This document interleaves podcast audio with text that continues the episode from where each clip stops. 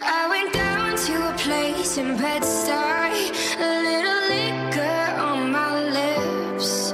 I let him climb inside my body and held him captive in my kiss. And there's a storm you're starting now, and there's a storm you're starting now. Hello, guys, I'm Lily. So, today um, we'll go on with the fun examples of economics, the economics of love.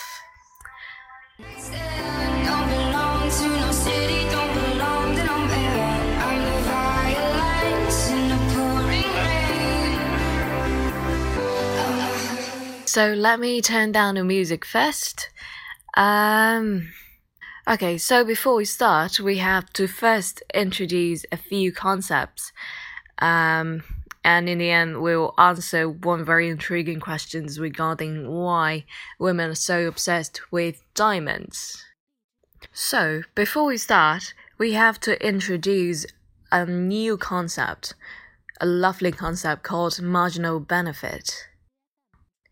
Here is a very common conversation in a shop.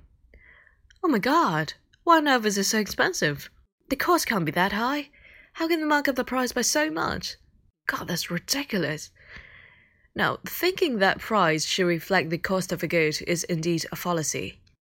When the seller set the price of a good, all that he or she cares is how much he or she can charge without scaring off customers.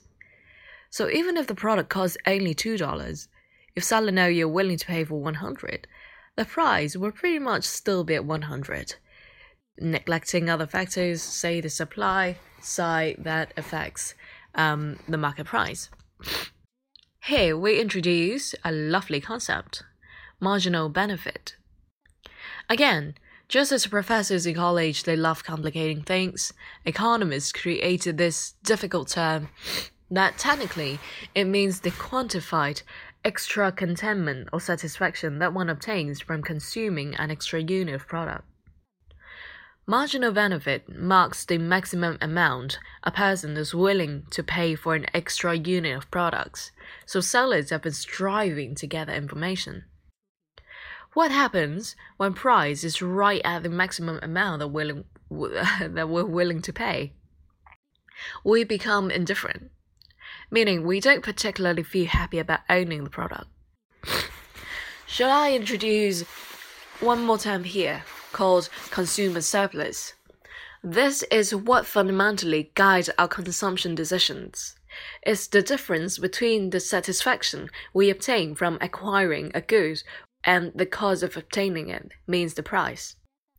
Positive consumer surplus means that we pay a lower price than we at most will pay for, while negative consumer surplus indicates we pay more than we think we should. We'll buy until consumer surplus becomes zero. Hence, successful sellers need to know where the bottom line is and keep prices at the right point. The next thing they do is to gain every penny until you're no longer willing to pay for the product. During transition of seasons, shop over crazy sales, and what happened what happens often is that we enter empty-handed and come out carrying many bags. We buy more than we need. Why? Because as prices drop, our consumer surplus increases.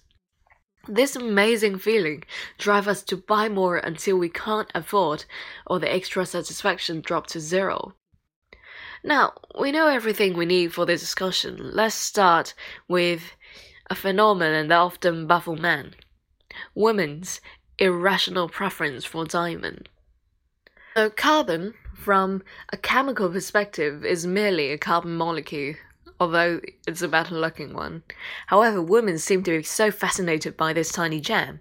If you guys listened to my last episode carefully, you will know why. It's all about signaling. When two people fall in love, they engage in a game of asymmetric information.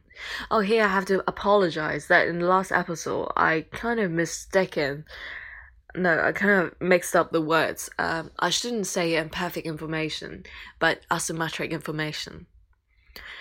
Asymmetric information means we can never know how the other person feels, whether they're telling the truth, at least not completely.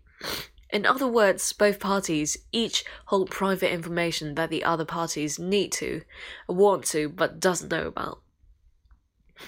Hence, people have figured out a number of ways to elicit information.